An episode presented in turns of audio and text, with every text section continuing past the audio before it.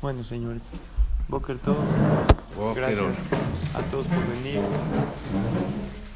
Estamos hablando de cómo sacar nuestro máximo potencial en la vida.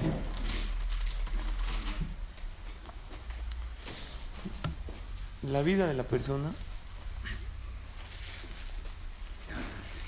¿Es breve o es larga la vida de la persona? Corta, ¿no? Por un lado, lo que nos den es poco. Si uno, cuando Adama Rishon iba a vivir mil años, cuando Dios le dijo a los 930, ya se acabó, dijo, no Dios, ¿por qué tan poquito? Sí, a uno lo que le den se le va a hacer poco. El ser humano siempre se va a aferrar a la vida. Pero por otro lado, el promedio de vida está en crecimiento, con los avances de la medicina, como salvan muchos bebés, eso también aumenta el promedio de vida. Se estima que todos los que tienen menos de 30 años hoy van a vivir más de 90 en buenas condiciones, cuando hace unos años el promedio de vida era setenta y tantos. Están inventando muchas cosas. Sí, sí, para alargar la vida. El promedio de vida hoy en día creo que es 76 años para el promedio, para el hombre y 80 para la mujer. Luego también saben que la mujer, también ahí la naturaleza tiene su diferencia. La mujer tiene más promedio de vida que el hombre. ¿Sabían? no tiene que aguantar al esposo. Ella no aguanta una mujer en su vida que la está. Sí, por eso nosotros. Y la pregunta es, ¿qué hacemos con todos los años de vida que Bezrat Hashem a todos nosotros nos quedan? Bezrat Hashem para todos. Cada cumpleaños, ¿alguien es su cumpleaños el día de hoy o no? ¿No? ¿Alguien de ustedes va a tener cumpleaños este año? Sí. ¿Sí? ¿Cómo acabó? Ok, Bezrat Hashem. Cumpleaños, es bueno saber el cumpleaños en fecha hebrea. Esto es importante saber. Si alguien no lo sabe y se acerca a su fecha, es bueno que lo sepa. ¿Por qué? Porque el cumpleaños en fecha hebrea tiene mucha fuerza. Tienes fuerza para dar verajot ese día. Tienes fuerza para emprender cosas, para renovar proyectos. Y así como un jajama a mí me dijo, cuando festejes el aniversario con tu esposa de bodas, no es nada más, ah, felicidades. No, siéntense en un café y digan qué hemos hecho bien y qué hemos hecho mal. Porque por algunos aciertos que tuvimos, llegamos hasta este momento. Y seguro tuvimos algunos errores. Y una pareja sana ven sus errores y sus aciertos y tratan de enmendar los errores y repetir los aciertos. Y así tiene que hacer la persona cada vez que llega a su cumpleaños. ¿Qué hice bien? En estos 43 años de vida que Hashem me dio, algo bueno habré hecho. No todo está mal. ¿Y qué hice mal? ¿Y qué podría cambiar? Y el Yehudí lo hace cada año en el UL. Y se proponen Rosh Hashanah. Y cada uno tiene su propio Rosh Hashanah, que es su cumpleaños. Pero el Yehudí más elevado, ¿saben cuándo hace esa introspección? Todos los días. Todos los días antes de dormir. Por eso Hashem no hace que cierres los ojos y te duermas. Tenemos siete minutos promedio en lo que uno concilia el sueño. ¿Por qué? Hashem nos dio. ¿Por qué comer no es como comer, como caminar? Ya, cuando tú quieres comer, agarras, comes. ¿Por qué Dios no hizo que cuando la persona quiere dormir, cierra los ojos y se queda dormido? No es así. Tienes esos minutos vacíos que ya apagaste tu celular, que ya está todo en paz, que ya le dijiste Laila Tov, si es que estás con tu esposa o a tus hijos, ya les dijiste buenas noches, y tienes ese tiempo para ti. ¿Por qué Dios lo hizo? Es curioso, es lo único que tú quieres hacerlo en el momento y no lo haces. Tú quieres agarrar esto, tomar, tomas. Tú quieres caminar, caminas. Tú quieres dormir, te duermes en el momento. No, Tienes ese lapso. ¿Para qué Dios hizo ese lapso? Para que uno analice cuáles fueron mis aciertos en el día. Empieza tu día desde que te paraste. A ver, esto hice bien, me paré temprano, le agradecí a Hashem por todo, eso estuvo bien. Vine al Beta Knesset, traté de sacarle una sonrisa a mi compañero. Esto está maravilloso. Yo antes había estudiado el tema de sonreír, que es muy bueno, pero hace un tiempo me topé con un escrito de intentar sacarle una sonrisa al otro. Y está increíble, porque es un reto tuyo personal. El otro no sabe que tú le quieres sacar una sonrisa. Y ayer yo tuve la oportunidad de ir a cuatro bodas. Entonces, ¿eh? Que hayan puras alegrías. Una que me tocó aquí en el CNIS y otra que tenía aquí. Y en el transcurso de cuatro bodas, pues uno puede estar, ya que pesado, tengo que ir a saludar aquí, tengo que ir con este. Entonces, la gente generalmente en una boda está contenta, pero hay gente que no. Los policías de la entrada revisando cajuelas no están tan contentos. A ver, intenta sacarle a él una sonrisa y de verdad puedes. Y, y con él que te- se te dificulta, y cuando le sacas la sonrisa, te- hasta te da gusto. Eso es algo bueno. Alegrar a los demás. El problema de la persona es que quiere que cambien las cosas para que uno pueda cambiar. Así somos. Si yo le digo a alguien, oye, mejora tu matrimonio. Tienes razón, porque cambie ella en esto, esto y esto y esto, y yo uh, cambio. Oye, mejora. Ayer fue el día del padre. Les dije, no nada más recibe algo de tus hijos, también dales a tus hijos. Diles, voy a ser un papá mejor para ti. Ese regalo yo te voy a dar. Voy a ser un papá más presente. Me voy a involucrar más contigo. No va a ser toda mi vida, mis cosas, mis asuntos. Sé que tengo hijos que Dios me dio, quiero hacerlo. Y cuando tú se lo dices, te comprometes. Porque hay veces no queremos mejorar como padres. Porque mis hijos son tremendos. Entonces, para mejorar yo, quiero Que ellos- que ellos cambien. Y para mejorar yo en mi relación con Dios, quiero que a lo mejor esperar a que el negocio esté bien para poder empezar a ir a las clases. O empezar a que me vaya mejor para poder darse de acá. Y así la persona siempre estamos de acuerdo en mejorar, pero cuando cuando las cosas cambian. Y la verdad es que el cambio por quién empieza. Por un- Empieza el cambio por uno mismo. Es conocido el cuento de un padre que era un empresario, que siempre estaba ocupado y siempre estaba preocupado. Y eh, su hijo quería hablar con él y le decía, papá, ¿puedes jugar conmigo? Es que estoy ocupado, estoy en mis asuntos, estoy en mis negocios. Y llegaba al ratito, papá, ya acabaste tus negocios. Tenía el papá un despachito ahí junto a su casa. Y el niño de 6, 7 años eran vacaciones. ¿Qué le decía el papá? Estoy ocupado, no puedo. Un día le dijo el hijo, papá, ¿qué tanto haces? ¿Por qué estás tan ocupado? Entonces, el papá se le ocurrió decirle, ¿sabes qué, hijo? Estoy ocupado arreglando el mundo. Los adultos tenemos que reparar el mundo. Y el hijo le dijo, papá, yo quiero arreglar el mundo. ¿Qué le dijo su papá? ¿Tú? ¿Qué vas a arreglar el mundo? Y así el hijo insistía, papá, quiero arreglar el mundo, quiero arreglar el mundo contigo, ayúdame. El papá tenía ahí una revista y vio que el hijo le insistía y le dijo, ven hijo, en esa revista salía un mapa mundi. Entonces agarró, arranca la hoja del papá, se lo corta con tijeras todo el mundo y le da un diurex. ¿Y qué le dice al niño? Arregla el mundo. El papá dijo, me va a dejar tranquilo por varios días. Dijo, hasta que no lo arregles, No vengas con. no ven. A los 20 minutos llega el niño con el mundo perfectamente arreglado, todo pegado con diurex, exacto. Le dijo, pa, ya ves, arreglé el mundo. Ahora, ¿qué más? El papá no lo podía creer. ¿Cómo arreglaste el mundo tan rápido? El niño no conocía el mapa exactamente, los países. ¿Qué le dijo el niño? ¿Conocen esta anécdota? Es conocida. ¿Qué le dijo? Mira, papá, atrás del mundo, ¿no te diste cuenta? Había un humano.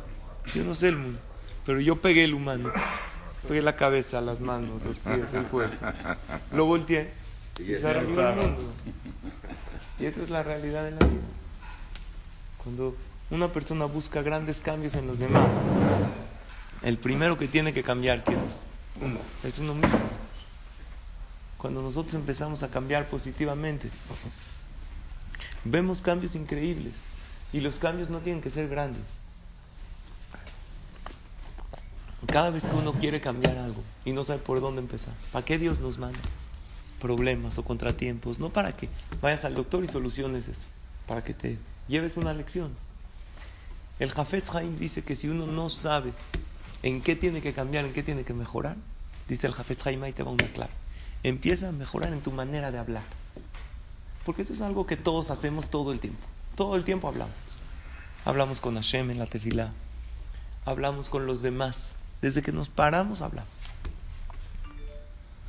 Dice el Jafet Haim, cambia tu manera de hablar. Eso es una manera de empezar a hacer un cambio positivo. ¿En quién?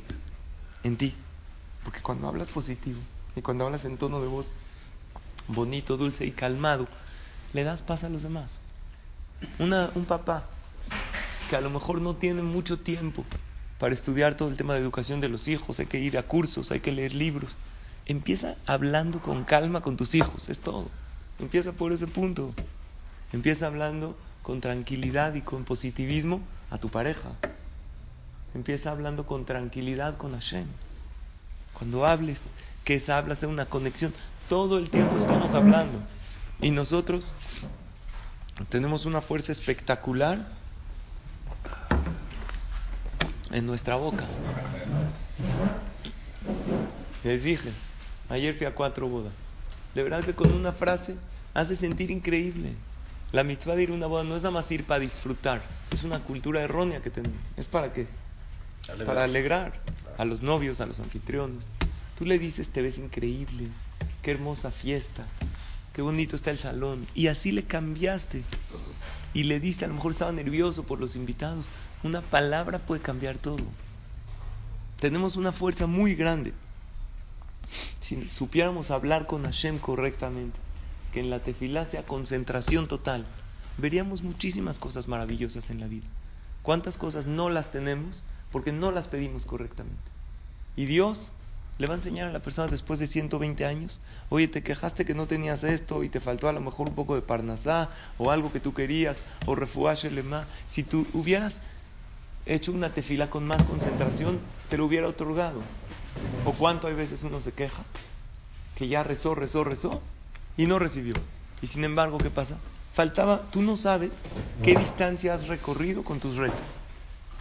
Hashem tiene, imagínense, arriba en el cielo un precio. Para refugiarse de esta enfermedad, a lo mejor se necesitan 10.000 tefilot. Y uno se dio por vencido cuando, llegaba, cuando llevaba 9.999. Dijo, ya, es que Dios ya no me contestó. Te faltaba una más. ¿Eh? Cada tefilá hace algo. Tenemos una fuerza espectacular en la boca de la persona. Se cuenta de un hombre que era muy rico. Hashem lo bendijo con mucho dinero, pero tenía un gran defecto. ¿Cuál era? Que era muy codo. Era no seguro. daba nada. No daba el acá. No daba nada a nadie. Se le dificultaba mucho. Y esto le provocaba muchos problemas de Shalom Bait. Una mujer con un hombre codo no puede vivir tranquila. Todo lo que le pide, dice que no, no, ¿sabes qué? Le hace cuentas. La Torah dice al revés, cuando tú eres con mano amplia con la mujer, Hashem, ¿qué te da? Te da verajá. Te da mucha verajá. Lo tienes que dar con alegría. También a los hijos. Ahorita llegan, está acabando el año, ¿no? Los campamentos, paseos, listas de útiles, cosas. Los papás decimos, no, ya, ya no me pidan tanto. Sin embargo, nosotros tenemos la fe que gracias a ellos, a estas criaturas maravillosas que son los hijos, nosotros comemos de paso. A lo mejor yo no tengo zehut, pero Dios me manda parnasá por los hijos maravillosos que tengo. Este hombre era muy codo y tenía muchos problemas de Shalom Bait. Entonces, ya la única salida es divorciarla. Pero el hombre que divorcia a su mujer por voluntad propia, sin que la mujer le pida el divorcio, la alhaja es que le tiene que pagar la que tú. Así es. La que tú ¿qué es? El pagaré. Que el hombre le firma a ella el día de la boda que si la divorcia él a ella, o sea, por voluntad de él, aunque ella no quiera, él tiene que pagar la que tuvo. ¿Cuánto tiene la que tuvo? ella también tiene que pagar. Si es voluntad de ella, el hombre le podría decir, si tú quieres divorciarte, negociamos la que tuvo. Pero si el hombre tiene derecho. Exacto. La que tuvo es una protección para ella. Esto quiero. En ninguna religión hay esa protección para la mujer. Como, ¿vale? Hoy en día Eso es oro. 50 no, nosotros lo hacemos en dólares. 55.550 dólares. Hoy en día. Así lo hacemos. Para, se le da una seguridad a la mujer. Entonces, Esa es la opción por los jales, este hombre era muy codo y fue con el. No, pero ya, lo que firmó, firmó. Era muy codo, fue con el jajam. Dijo, jajam, ¿me puede dar por favor una salida para poder divorciar a mi esposa y que no me cueste? Ya no la aguanto. Y como él ya no la aguanta, pues ella tampoco era tan buena con él. un hombre codo. La mujer no lo atiende igual. Le pedía un té, le ponía sal en vez de azúcar. Así para molestarlo. Generoso. ¿Eh? Generoso para la que atiende. Exacto, sí, hasta el generoso. Le dijo el jajam, ¿no quieres pagar un centavo? Ok. La única manera es hacer que ella se vaya del mundo. Ah, Dijo, ¿y cómo lo podemos hacer? Dijo, mira, la Gemara dice en Masejet Nedarim. ¿Qué es Nedarim? Promesas. Que el que promete y no cumple, la esposa, el castigo del que promete, es muy grave prometer y no cumplir. Hashem hace que su esposa se vaya de este mundo.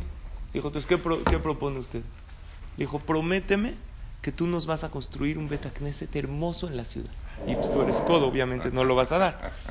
Entonces, como no lo vas a dar, su esposa, máximo en dos meses, Itgadal, Beitgadal, Shemer Rabba. Es todo. Dijo Jajam, seguro, porque yo no quiero aquí, luego hago cosas que no funcionan. Dijo, yo no estoy vacilando, estoy diciendo la Gemara dice, el que promete y no cumple, Hashem se lleva a su mujer de este mundo. Dijo, está de maravilla. Dijo, vamos a hacer el trato. Di, prometo, sin Belinel, a construir el Beta Knesset más maravilloso y lujoso y hermoso. No tenían un knis bonito en la ciudad. Bezrat Hashem, esa es mi promesa con usted. Le dio la mano. Le dijo, entonces, mira, no cumplas nada. Y Bezrat Hashem, ya sabes, ¿Cómo ves, Rato? en dos meses Sí. venimos a festejar, echar el drink. Ya, vas a estar tranquilo, feliz. Llega el Señor, le dice, Jajam, gracias, que siempre me da buenos consejos. Siempre usted me entiende. Está saliendo y le dice al Jajam, espérate. Ella en dos meses se va a ir de este mundo. Pero si se va así peleada contigo y toda enojada, a ti no te conviene, porque va a llegar a la Olama y meta al mundo de la verdad y va a hablar mal de ti. No te conviene, va a empezar a acusar. Oye, mi esposo me hizo esto y nunca me trató bien. Y no, todas esas son acusaciones para ti. Entonces, ¿qué propones? Dijo el Jam, yo te propongo que la trates bien en este tiempo. ¿Qué es tratarla bien? Cómprale flores, cómprale regalos. Este señor escuchó cómprale flores, regalos. No puede sacar un centavo. Le duele. Le dijo el Jam, te conviene, inviértele, ahorita va a costar mucho más barato que la que tú va. ¿La que tú va cuánto es? 50 mil dólares. Las flores, cómprale ahorita. Ahorita llega a tu casa con las flores. Dile, mi vida, estas son para ti. Al principio no te va a creer. Pero que ella vea que tú así continúas, que sigues, te conviene. Son dos meses, después va a empezar a sentir mal. Así dice la Gemara, es infalible. Dos meses. Dos meses y ya. Le dijo, pero Jam, dos meses y nada más. ¿eh? Yo no voy a... Dijo, sí, pero dos meses de ser espléndido con ella. La llevas al restaurante. La llevas a dónde más? Jacob. Invitas a la suegra. Exacto. Al baile, la llevas de viaje, la llevas al barco, son dos meses. Pero Jam, usted sabe, yo no puedo gastar nada, tengo... Dijo, bueno, pues haz el esfuerzo, te conviene. Hasta así ella va a llegar delante de Hashem, va a hablar bien de ti. Todo eso va a ser algo bueno para ti, un zehut. Negocio. Va, vale la pena. Ya con unas flores. Y ella no lo puede creer. Mi esposo flores en su vida le ha traído. Y él dijo, ¿qué, qué pasó estas flores? que te las encontraste ahí tiradas? o qué?" No. Yo voy a ser bueno contigo. Ella no lo podía creer. Entonces le trae flores. Luego le dice en la noche, oye, no quisiera cenar mi vida. Órale. ¿A qué restaurante quiere? Ella está vuelta, ¿no? No puede creer lo que está escuchando. Entonces él la lleva a cenar y ya no le reclama nada, porque ya está feliz. Dijo, a dos meses la aguanto. Ya, el jajam dijo, Como sea, pasa. sí, ya, como sea, dos meses no pasa nada. Ella, cuando él ve que está así, ya no le pone sal. En vez de azúcar al té, jazito. Está siendo bueno conmigo, le pone azúcar. Y él sigue siendo bueno. Y al otro día le trae el té, pero con galletitas. Y él está contento. Y luego le hace de comer rico. Y le dice el hombre a la mujer, oye, ¿quieres que te lleve al restaurante? Y ella le dice, no, hoy te preparé una comida increíble, deliciosa. Y el hombre no lo puede creer, como ella nunca le hacía rico. Y el hombre comiendo el steak, la carne, que hoy está rica, ¿quieres que te sirva algo más? Y así empiezan de a poco, al mes ya eran una pareja, se llevaban increíble. Hasta la. Estaba todo bien. Hasta Y la fue la mujer esta. Llega, ¿y qué creen que pasó? Llega el hombre con el jajam, le dice, jajam, espérenme, no quiero quitar el trato. Ya, a lo mejor no quiero que se muera. Tiene que hacer eso. En dos meses. Le dice el jajam, ¿qué trato? Le dijo, usted y yo hicimos un trato, que yo hago una promesa, no construyo el CNIS, y se muere la esposa. Le dijo el jajam, no hay manera, tú ya prometiste. La única manera para que siga viviendo tu esposa 120 años es que construyas el CNI. Le dijo, pero jajam, ¿cómo yo voy a gastar tanto en un CNI? Le dijo, Dios te bendijo con dinero. ¿Quieres que viva tu esposa? Construye el Betacneset. Construyó un CNIS hermoso. Construyó un CNIS maravilloso para la ciudad. Al principio le costó desprenderse. Pero como ya se había entrenado con su esposa, abrir la cartera. Así, así dice el Rambam. Eso no pasó. ¿Eh? Esto es Sí, más un esto es Ah, sé qué pasó. No sé en dónde, pero hay un knis mefuar precioso hecho por una persona que no quería dar. Dios, ¿para qué le manda a la persona? ¿Para qué? El Rambam dice el que se le dificulta abrir su bolsa, abrir su corazón, darle a los demás. Y dijo, tengo que trabajar en mí mismo, voy a empezar a darse de acá, voy a empezar a ayudar y tiene una cantidad para dar. Imagínense que va a dar 10 mil pesos. ¿Qué es mejor? ¿Que los dé todos de un solo golpe o que dé mil pesos a cada quien? Una, una, una yeshiva, otro, otro hajam. Dice el Rambam, mejor 10 actos de dominar el Yetzerará de dar para que se acostumbre. Entonces tú vas a decir, no, mejor 10 mil actos de un peso. No, un peso no le rinde a nadie. Viene una persona para juntar una yeshiva, le da, no, mil pesos. Él tiene dos opciones, o darle 10 mil pesos a alguien que está juntando, o mejor, mil a la yeshiva, mil a las novias, mil a gente necesitada. Dice el Rambam 10 veces. ¿Por qué? Porque al dar muchas veces te autoentrenas y cambias. Es lo que pasó con este hombre. Al entrenarse para darle a su esposa, para darle, pudo abrir su corazón. Y así es. La lección en la vida es que el cambio tiene que empezar de quién? De uno. De uno mismo. No esperes a que cambien las cosas. Uno dice, según las estadísticas que estudiamos en la última clase, oye, la situación del pueblo de Israel está difícil. Muchísima asimilación, mucha drogadicción en el mundo, hay cosas difíciles. Yo, gays, sí, en Israel hubo, está cañón. Entonces, ¿qué hago? Sí, está, está cañón. Ahora, no todos los que marchan son. Hay gente que marcha porque apoya el movimiento. Entonces, ¿qué hay que hacer? Estamos en un mundo más liberal, estamos en un mundo más abierto. El cambio tiene que empezar por uno. Es sabido lo que dijo Napoleón. ¿Qué dijo Napoleón en su conquista por el mundo? Dijo, yo quiero cambiar el mundo. Pero cambiar el mundo está muy difícil. Decidí cambiar aunque sea el continente donde estoy. Pero para cambiar el continente, después de un tiempo me di cuenta que está muy difícil. Voy a cambiar aunque sea mi país. Pero para cambiar y mejorar mi país hay mucha oposición. Mejor voy a cambiar mi ciudad. Pero también no es fácil cambiar la ciudad. La gente quiere esto. que Mejor el barrio donde yo vivo, la colonia. También esto está muy difícil. Mejor decidí cambiar mi casa. Pero como soy casado, no puedo cambiar mi casa, ¿verdad? Dicen que si quieres cambiar las cosas, hazlo de soltero, porque de casado no te dejan ni cambiar el canal de la tele. No puedes cambiar nada. ¿Sí o no? Entonces por eso decidí que el cambio tiene que empezar de mí mismo. Y eso es lo que todos, todos nosotros tenemos que hacer. Si queremos cambiar, que sea mejor el país, que sea mejor la comunidad, que sean mejor los Yehudim en el mundo, nosotros vamos a empezar a cambiar nosotros, a iluminar ese metro cuadrado. Hagan el ejercicio hoy de sacarle sonrisas a los más de verdad. Inténtalo con el poli, con el empleado que siempre está de malas. Intenta, hoy voy a alegrarlo a él. Y así ir cambiando. Y cuando uno trata de cambiar, primero que todo, en él mismo, y después trata de expandir esta buena energía, buena vibra a los demás, a Kadosh Baruj hace que uno primero que todo viva mejor y que se viva un mejor entorno. Después de todos los grandes cambios en el mundo, se hicieron por una persona. También las catástrofes, las catástrofes enormes en el mundo, los genocidios más grandes, ¿por quién empezó? Por uno. Y las cosas maravillosas, las curas de enfermedades, las, las instituciones grandes que se hicieron, fue por uno. Nosotros podemos ser ese uno. Si estamos hoy, uno no tiene que decir soy pequeño, ¿quién soy? Si estás hoy en el mundo es porque eres parte de ese plan de Hashem y tú tienes una fuerza maravillosa, aunque sea, empieza por ti. Empieza a cambiar ese ser humano y vas a voltear la hoja y vas a ver que el mundo en general está mucho mejor. Que tengamos todos una excelente semana, una verajá, atzlajá, en todo lo que hagamos. Amén, amén. Gracias por su atención.